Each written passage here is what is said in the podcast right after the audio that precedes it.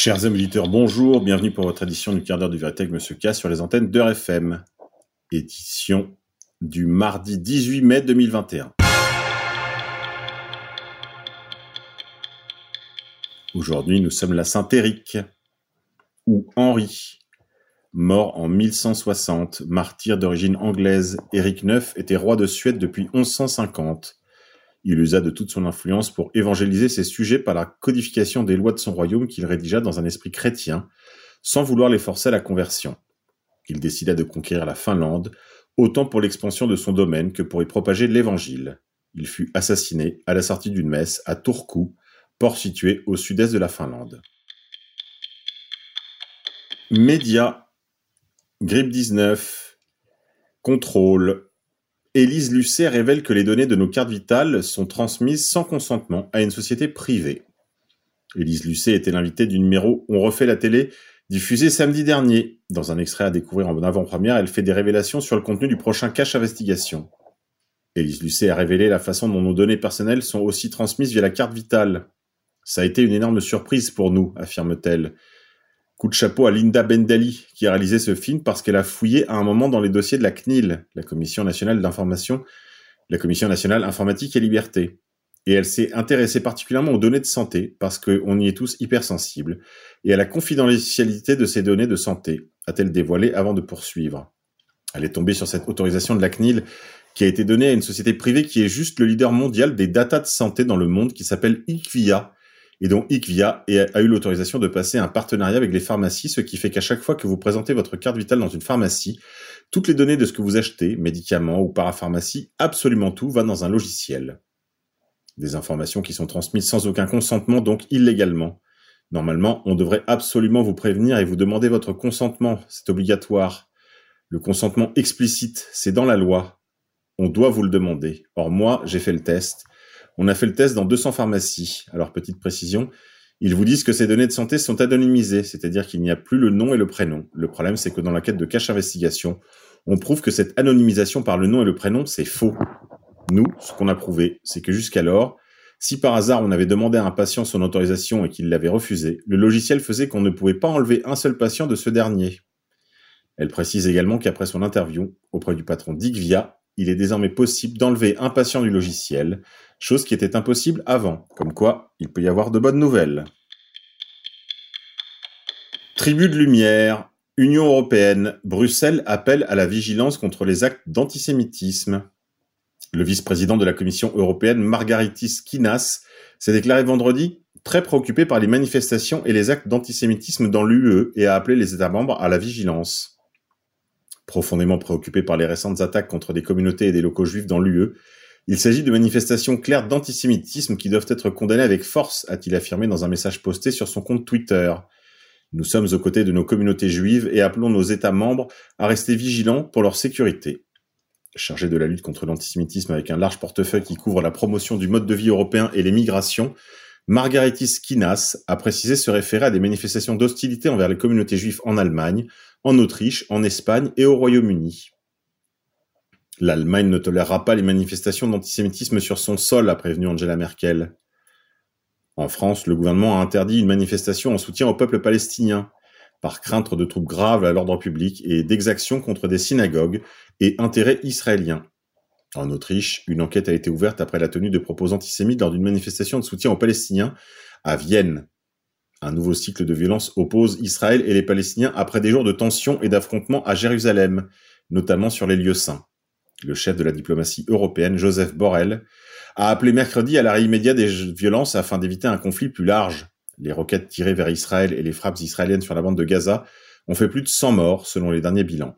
Ce conflit a des conséquences pour les juifs dans toute l'Europe, avec une forte augmentation des incidents antisémites, et cette situation est très préoccupante, a déploré l'Union européenne of Jewish Students, citée par le commissaire.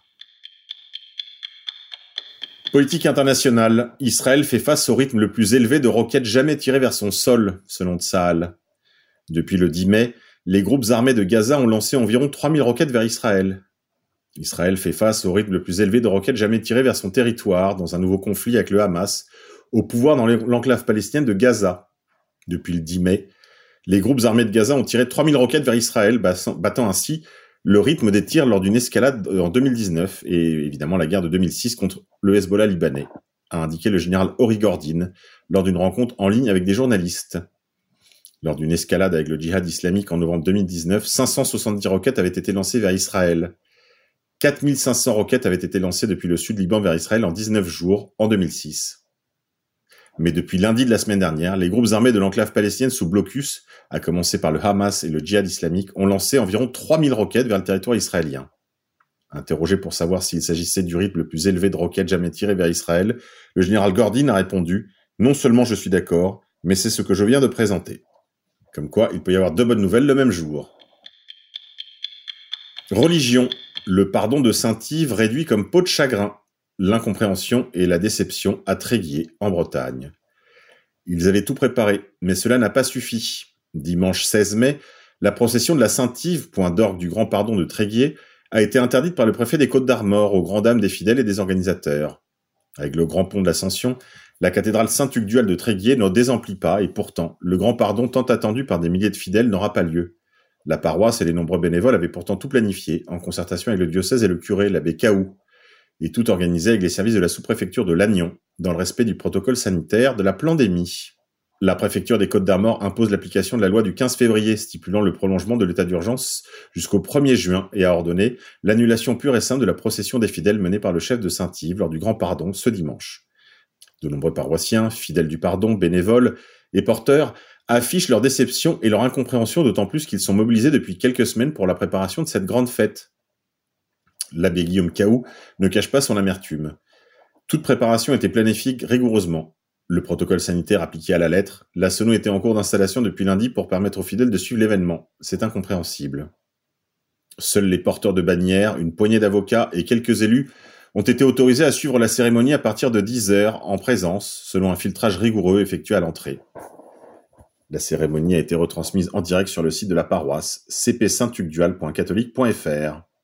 L'heure de la persécution est arrivée. Persécution sournoise, mais persécution tout de même. Politique internationale. L'Afrique réagit aux événements en cours entre Israël et le Hamas. Capitales et institutions africaines se sont émues de la situation qui prévaut actuellement entre l'État hébreu et le Hamas, ainsi que son cortège de morts. Les nouveaux affrontements entre Israël et la Palestine ont suscité indignation et protestation aux quatre coins du monde. En Afrique, l'Union africaine s'est empressée de réagir en demandant dans un communiqué une désescalade. En Afrique du Sud, la solidarité avec la Palestine s'est exprimée avec une vigueur particulière. Aux yeux de nombreux Sud-Africains, la similitude est vivace entre la situation vécue par les Palestiniens et le régime d'apartheid, une comparaison loin d'être anodine. Certains critiques, notamment l'ONG Human Rights Watch, ont accusé la politique israélienne à l'égard des Palestiniens d'être une forme d'apartheid, en référence à l'ancien système de gouvernement de la minorité blanche en Afrique du Sud. Une comparaison qu'Israël rejette. Le Cap, deuxième ville du pays, a accueilli une manifestation spontanée de plusieurs centaines de personnes au lendemain des nouveaux affrontements sur l'esplanade des mosquées à Jérusalem. Ils ont comparé l'occupation israélienne au régime ONI. Les manifestants ont aussi réclamé la fin de l'occupation illégale de la Palestine. Muni de drapeaux palestiniens, le cortège emmené par une fanfare d'écoliers en uniforme bleu, a scandé Libérez, libérez la Palestine, abat, abat, Israël. D'autres rassemblements organisés par le mouvement Boycott des investissements sanctions, ou BDS, ont eu lieu le même jour, notamment à Sandton, banlieue aisée de Johannesburg. Mercredi de la semaine dernière, même effervescence dans les rues du Cap. Cette fois, les partis politiques étaient largement représentés. ANC, Good Party, EFF, ou euh, Economic Freedom Fighters, ainsi que des organisations dont la fédération syndicale COSATU. Nous sommes solidaires du peuple palestinien. Quand on se tait, on est complice. Politique internationale encore, le Maroc ouvre une double crise diplomatique avec l'Allemagne et l'Espagne. Dopé par le deal de Trump autour du Sahara occidental, Rabat s'offre le luxe de braver Madrid et Berlin dans l'espoir de faire évoluer la position de l'Union européenne. Le Maroc, qui cherche à projeter à l'extérieur l'image d'une assurance diplomatique décomplexée, s'offre le luxe de braver deux États européens, l'Espagne et l'Allemagne. Une double fâcherie assumée, orchestrée même, qui illustre une fierté nationale dopée par les récentes percées sur le dossier du Sahara occidental, tout autant que l'inquiétude de ses acquis bute sur des limites. Autant les preuves de force avec Madrid s'inscrivent dans une relation déjà tourmentée, proximité géographique oblige, histoire oblige, Autant, la crise avec Berlin est inédite et donc hautement révélatrice de nouvelles postures de Rabat. L'épilogue que connaîtra cette double bouderie pèsera, au-delà de la relation bilatérale avec ces deux capitales, sur la relation entre le Maroc et l'Union européenne. Le conflit avec l'Espagne est directement lié à la question du Sahara occidental, source de friction récurrente entre les deux pays.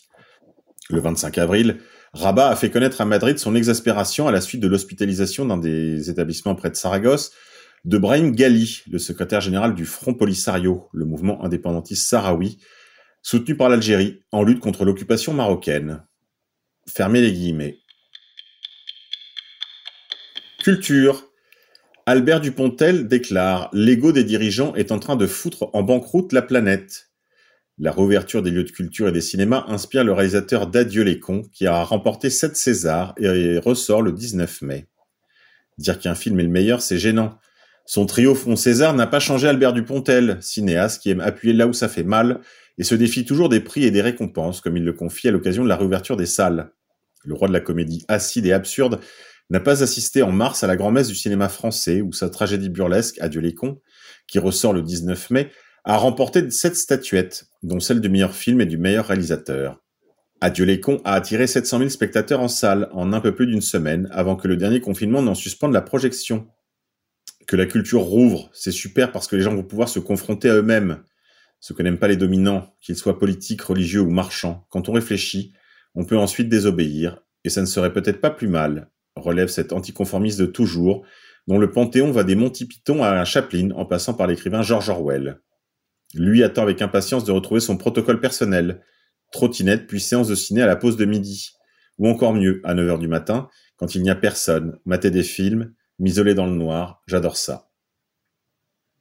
Pendant six mois de fermeture, ce rituel a été suspendu, et le réalisateur de Bernie et Au revoir là-haut en a profité pour boucler une version zéro du scénario de son prochain film, un travail long et laborieux.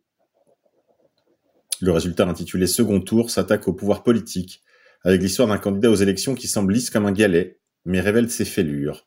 Une fable politique, par un réalisateur qui n'a jamais voté, mais dénonce, assis pour la promotion de son film dans un salon d'hôtel à un jet de pierre de l'Élysée, le fameux égo humain des dirigeants qui est en train de foutre en banqueroute la planète. Les rêves du grand vainqueur des Césars, adapté Victor Hugo.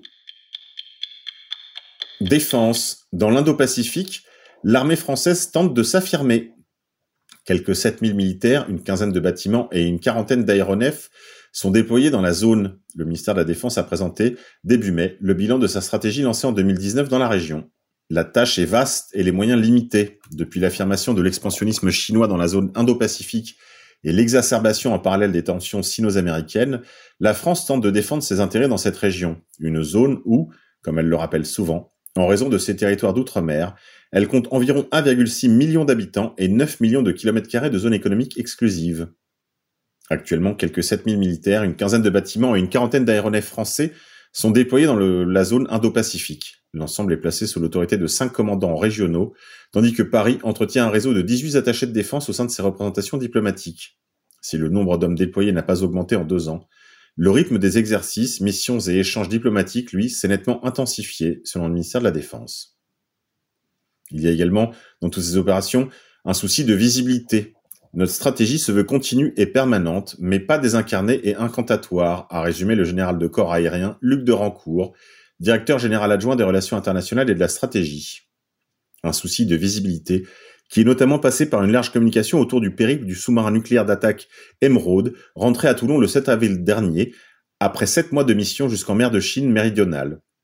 Une première depuis 20 ans. D'ordinaire, un secret absolu est maintenu sur les missions en mer des sous-marins français.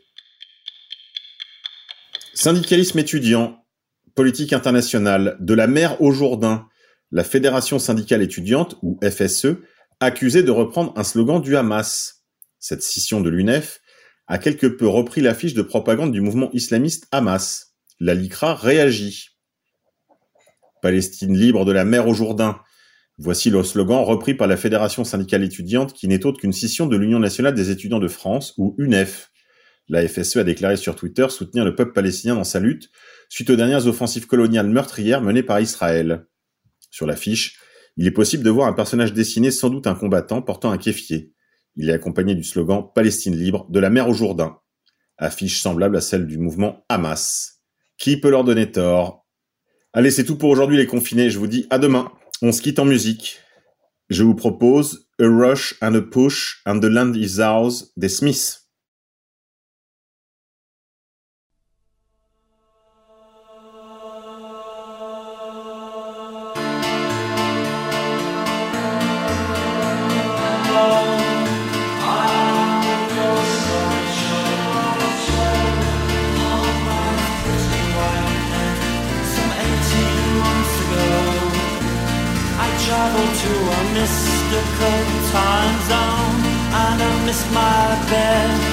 came home.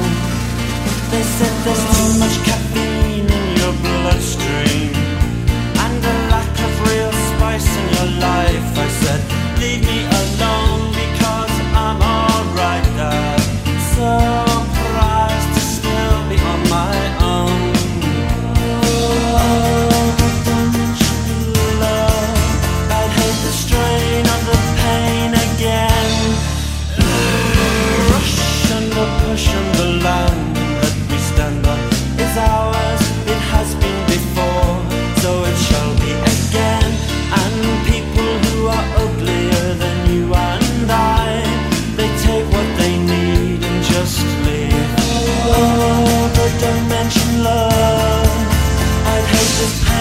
the strain all over again.